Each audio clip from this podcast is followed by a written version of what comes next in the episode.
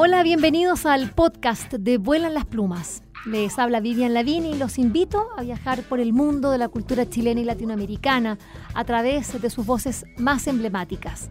Vuelan las Plumas cuenta con el apoyo de Librería Prosa y Política y de Radio Universidad de Chile. A continuación, los invitamos a escuchar esta interesante conversación.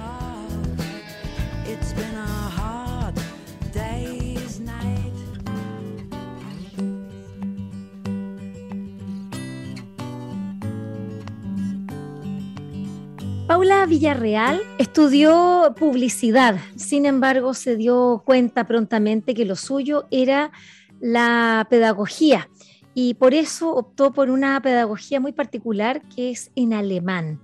Fue justamente ese país donde descubrió cómo la escritura, cómo la lectura podía ser un instrumento de, de crecimiento eh, no solo intelectual, sino que emocional, a través de metodologías, eh, a través de eh, formas de enseñanza, como estamos hablando de, lo que son las escuelas Montessori, Waldorf, que, o Waldorf, como se dirá en alemán, em, que justamente hicieron que Paula Villarreal entendiera que ese era su camino fue mamá hace, hace poco tiempo y en esa también ese proceso eh, escribió un libro para niños. Su título es Nadando al cielo, volando al mar. Este libro ha sido recientemente publicado por Muñeca de Trapo y nosotras vamos a conversar con Paula Villarreal la autora, eh, quien junto a Catalina Williams, hay que señalar a la ilustradora, bueno, crearon este, este precioso libro de un formato diferente y que nos habla eso de ponernos en los lugares de los otros. Bienvenida, eh, Paula, a Vuelan las Plumas. ¿Cómo estás? Muchas gracias, Vivian. Eh, muy contenta con la invitación. No pudiste hacer una introducción mejor. La verdad es que tú me ayudaste bastante, si lo eso, eso todo eso lo mandaste tú. Eh, oye, eh, Paula, em, a mí me gustaría que partiéramos hablando de ese proceso que, viviste, creo que es muy interesante, em, sobre todo desde esta mentalidad que tenemos acá en Chile de, cómo son esas, eh, líneas educativas, esas líneas, esas formas de, formar a, a, los más pequeños y que a ti te produjo así como una revolución y te hizo cambiar de carrera, de visión, de todo. Sí, exacto. Bueno, finalmente no, es que me haya cambiado de carrera, terminé publicidad. Em, y claro, fue al terminar que eh, tuve la oportunidad de viajar y me di cuenta de esto. Por, cosas de la vida llegué a, conocer el mundo pedagógico de allá. Em, no, de, no, de, colegios tradicionales, sino de colegios de la reforma, como se llaman allá. Eh, me tocó en uno donde se conjugaban pedagogías Montessori, Waldorf, y quedé en una palabra alucinada. O sea, mm. la, forma, eh, digamos, el, el tiempo parte del currículum de, los colegios, eh, particularmente donde yo estaba, y em, todos los días los niños partían escribiendo escritura libre, digamos, tenían al menos una o dos horas diarias para empezar el día. Y no era una escritura, digamos, a capela, espontánea, y que pasándoles una hoja en blanco a los niños, sino que había un proceso de, investigación. Y te estoy hablando de niños de 7, 8 años, em, donde ellos investigaban primero eh, el lugar, por ejemplo, donde querían situar su historia, tenían que buscar en libros, era, no está como... Em, creencia de que la escritura es una, es una inspiración de musas y espontánea, sino que es un trabajo y que requiere de, digamos, de, una práctica constante.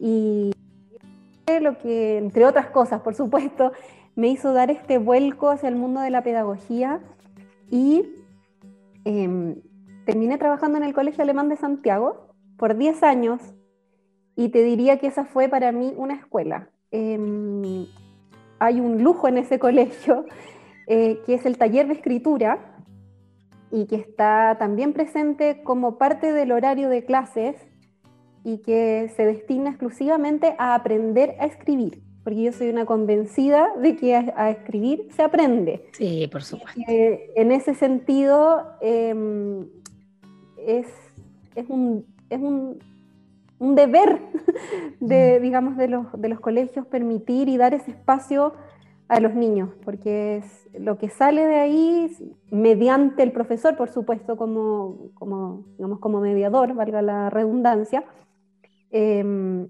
lo que sale de ahí es maravilloso. Paula, lo que tú estás diciendo es tan cierto. Em, así como tú dices, eh, eh, a escribir se aprende y yo te diría que también a hablar también se aprende. Em, y estos son eh, destrezas, son, em, digamos, maneras de comunicarnos que eh, en otras eh, escuelas, eh, básicamente, se desarrollan tan bien y permiten que el ser humano, no estamos hablando solamente del profesional que sirva para la sociedad, estamos hablando de la persona, va a poder em, por lo menos mostrarse de una manera más clara, expresarse bien. yo, yo la verdad es que soy una convencida que uno de los mayores problemas que tenemos en nuestro país es que no sabemos escribir, no sabemos expresarnos bien. Hablamos, hablamos, decimos cosas, pero no, no necesariamente podemos expresar lo que sentimos porque nos faltan las palabras, eh, nos faltan las estructuras de repente de cómo poder decir esto, eh, de, ir desde una, idea, a, propósito de las emociones, cómo poder señalarlas desde, desde algo personal y cómo poder eh, traspolarlo, por ejemplo, a, a, la sociedad, para qué decir las escrituras. Y eso, por supuesto, donde se demuestra en, eh, bueno, en la universidad, ¿no? Eh, en, los trabajos, cuando eh, las personas definitivamente empiezan ahí a tener, a hacer agua, agua porque un profesional que estudió en colegio, en buen colegio, estuvo cinco años en la universidad y después cuando le toca hacer una presentación mínima de una idea frente a un equipo de trabajo, no puede sino recurriendo a palabras bastante, a otras palabras, extranjerismo, eh, y, finalmente expresar de manera tibia lo que quiere decir. Yo creo que diste con una palabra clave que es estructura. Em, los niños necesitan estructuras y necesitan ejemplos. Em, digamos, y ahí está el trabajo de los profesores que muchas veces se quejan, nos quejamos oye, es que los niños se expresan de tal manera, no salen de cinco palabras, no pueden argumentar, pero ¿qué hacemos nosotros para que ellos aprendan a argumentar? cuál es la actividad pedagógica que les permite aprender un modelo? Y ahí yo soy defensora de la palabra que tú acabas de decir, que es la estructura. Y, eso, bueno, a mí me tocó, quiero, quiero tirarle muchas flores al colegio donde me, me tocó desempeñarme por 10 años, que es el alemán, porque ahí realmente hay un trabajo maravilloso, consciente de, por ejemplo, cómo un niño debe argumentar y no desde la, digamos, desde el, desde el discurso, que niños aprendan a argumentar, con ejercicios prácticos que van paso a paso. Yo no le puedo pedir a un niño de tercero básico que argumente lo mismo que uno de sexto. Pero para que yo, o sea, tengo que tener primero la expectativa, a qué quiero llegar y hacer los pasos previos que le permitan em, ir mejorando en calidad. Así que sí, tienes toda la razón, a propósito, del a propósito del debate que estamos viendo hoy día, constituyente, eh, es impactante cómo, cómo vemos, eh, eh, no solo al interior de la convención, estoy hablando a nivel de sociedad, a la hora cuando nos toca argumentar, poder explayarnos y poder decir hoy día, porque estamos en un debate en, en Chile que es amplio, y de decir estoy a favor o estoy en contra de esto, me parece esto que no está bien. Y ahí es donde uno empieza a ver esas lagunas que no tienen que ver solo con contenido, que los hay muchísimo, porque digamos que tenemos un problema de, bueno, a, propósito del mundo en que vivimos, pero sin duda eh, los niveles de lectura, de, la información está muy confusa eh, y, la, y, no sabemos otra cosa, buscar información. Tú también dijiste algo bien importante, ese niño tenía que ir y buscar el libro sobre el cual, estamos hablando de cuando tu experiencia en Alemania, que el niño iba a escribir una historia sobre el mar, tenía que ir y buscar ese libro sobre el mar. Y a partir de ese libro sobre, sobre el mar, él iba a hacer su historia. Bueno, hoy día no sabemos buscar, creemos que Google es la gran biblioteca, cuando en realidad lo que eso es un centro comercial, no es una biblioteca es un, y ni siquiera es un, es un centro comercial eh, como el Alto Las Condes, por decir ordenado, sino que esto es un persa. Eh, que, que, uno entra por un lado y después sale por otro y tú no sabes lo que vas a encontrar, las, como las cosas que te meten, los ruidos que hay allí. Exacto, es un bazar. Exactamente, un gran bazar eh, que, que, incluso los bazares, no sé, en Turquía son bastante más ordenados, pero esto es un, una cosa que, en realidad nadie entiende. Y, ahí se nota, ahí es donde yo, por lo menos como periodista, extraño, echo de menos cuando, cuando, eh, cuando, nos toca discutir sobre temas importantes. Pues, no estamos hablando de cualquier cosa, por ejemplo, la constitución política. Es decir, debatamos, discutamos, pero eh, se cae eh, de inmediato en la ironía, se cae en, desacreditar al otro y no en argumentos que son los que permiten avanzar, ¿no? Em, Oye, bueno, vamos a nadando al cielo, volando al mar, porque ¿por qué estamos hablando de todo esto con Paula Villarreal? Porque ella justamente, eh, bueno, estudió pedagogía y, también publicidad, ojo, que son distintos discursos, ¿ah? son distintas formas de, eh, de, poder compartir información. Eh, unas eh, una es para, para, informar, pero también seducir, que es lo que hace la, publicidad, convencer. Eh, y, por cierto, la, literatura eh, y, la, bueno, y la pedagogía para, para poder enseñar a tener puntos de vista, para poder discutir. Em, Nadando al cielo, volando al mar es, una, es un libro que cuenta la historia de dos estrellas. Yo quiero que cuentes tú de qué se trata. Eh, y por qué, cómo nació, cómo te nació, mejor dicho. Sí, mira, Vivian, ese libro tan bonito que ha sido hasta ahora un éxito de venta, así que estoy gratamente sorprendida. Em, te diría que es en sí mismo un, provoca constantemente quiebres cognitivos, es un desafío, te diría, al, al intelecto, a la experiencia del niño, no solo por el contenido, sino también por el formato, ¿cierto? Este libro de manera apaisada, contrario a lo, a lo, contrario a lo que estamos normalmente acostumbrados, que se abre de, digamos, de derecha a izquierda. Y lo interesante es que, em, no sé cuál es la palabra técnica, pero esta línea que divide a ambas hojas, ¿cierto? Eh, se transforma en un horizonte, ¿cierto? Hace las veces de, de horizonte y pasa a ser un, elemento narrativo más de la historia.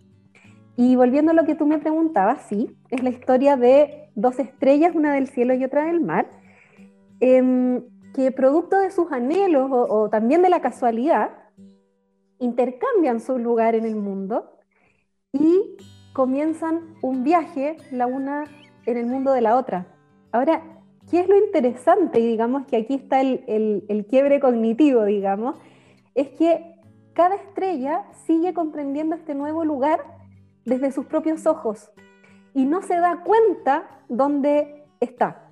Entonces así vemos, por ejemplo, que la estrella del mar en el cielo ve a la luna y ¿qué crees tú que ve? Que ella piensa que es una ballena.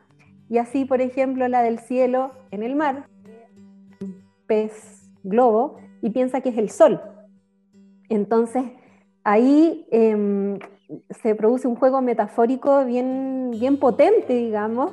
Yo al principio estaba un poco mm, con cierto resquemor, decía, ¿se, entiende o no se entiende? Pero ahí volvemos a caer en esto de pensar que los niños no son capaces. Y resulta que es el resultado, me tocó después ir a, ir a presentarlo y realmente quedé muy, muy, muy contenta por incluso por nuevas lecturas que ellos le daban. Mira, qué interesante. Eh, eh, tú, aludías, eh, Paula, al hecho de, de ocupar, bueno, este, este, este, el, quiebre del, libro que es natural por, el corte de hoja, digamos, no el corte externo, sino que interior, eh, donde está el lomo, y que, y que bueno, la, diseñadora, ilustradora Catalina Williams, eh, yo creo que, bueno, y también con la, con, la Maca, Macarena Morales, estoy segura, eh, trabajaron para que, para que el libro tuviese, bueno, una...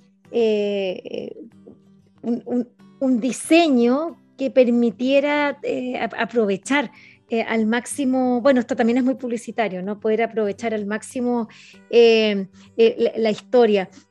Y, ¿Sabes qué? Perdona, bien. Sí, sí, sí, no, dilo, dilo, volviendo a lo que me decías con, mm. la, con la Catalina Williams, que el trabajo mm. fue maravilloso en ilustración, porque en este caso la, la ilustración no viene a acompañar al texto. En este caso están están, en una complicidad tan grande la ilustración con el texto que no puede existir el texto sin la ilustración ni la ilustración sin el texto porque no se entendería. Ese es el nivel de, complicidad, digamos, que hay. Que uno puede poner, eh, podría incluso llegar a, podría encarecer de, de la ilustración, pero en este caso el texto no sería comprensible. Entonces, no sé, hay una complicidad muy bonita ahí. Sí, claro, eh, eh, es, que a propósito de estructuras y formas, el libro álbum, esa es la gracia que tiene, que, texto eh, em, e ilustraciones son, son, un todo. No es, que, no es que el ilustrador venga a poner los monitos a, un texto que ya, ya fue creado.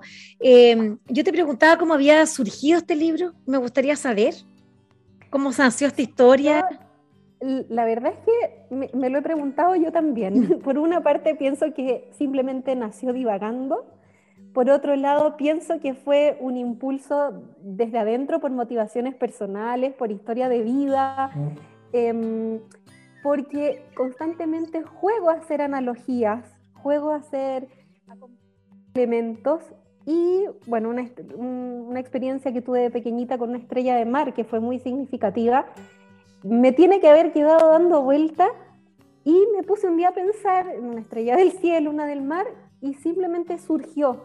Y, me lancé, bueno, obviamente no, no es que haya salido a capela la primera, pero... Mm, porque hay una estructura, porque es una estructura y, es, muy, es una estructura bien exigente, y, pero me gusta que sea así.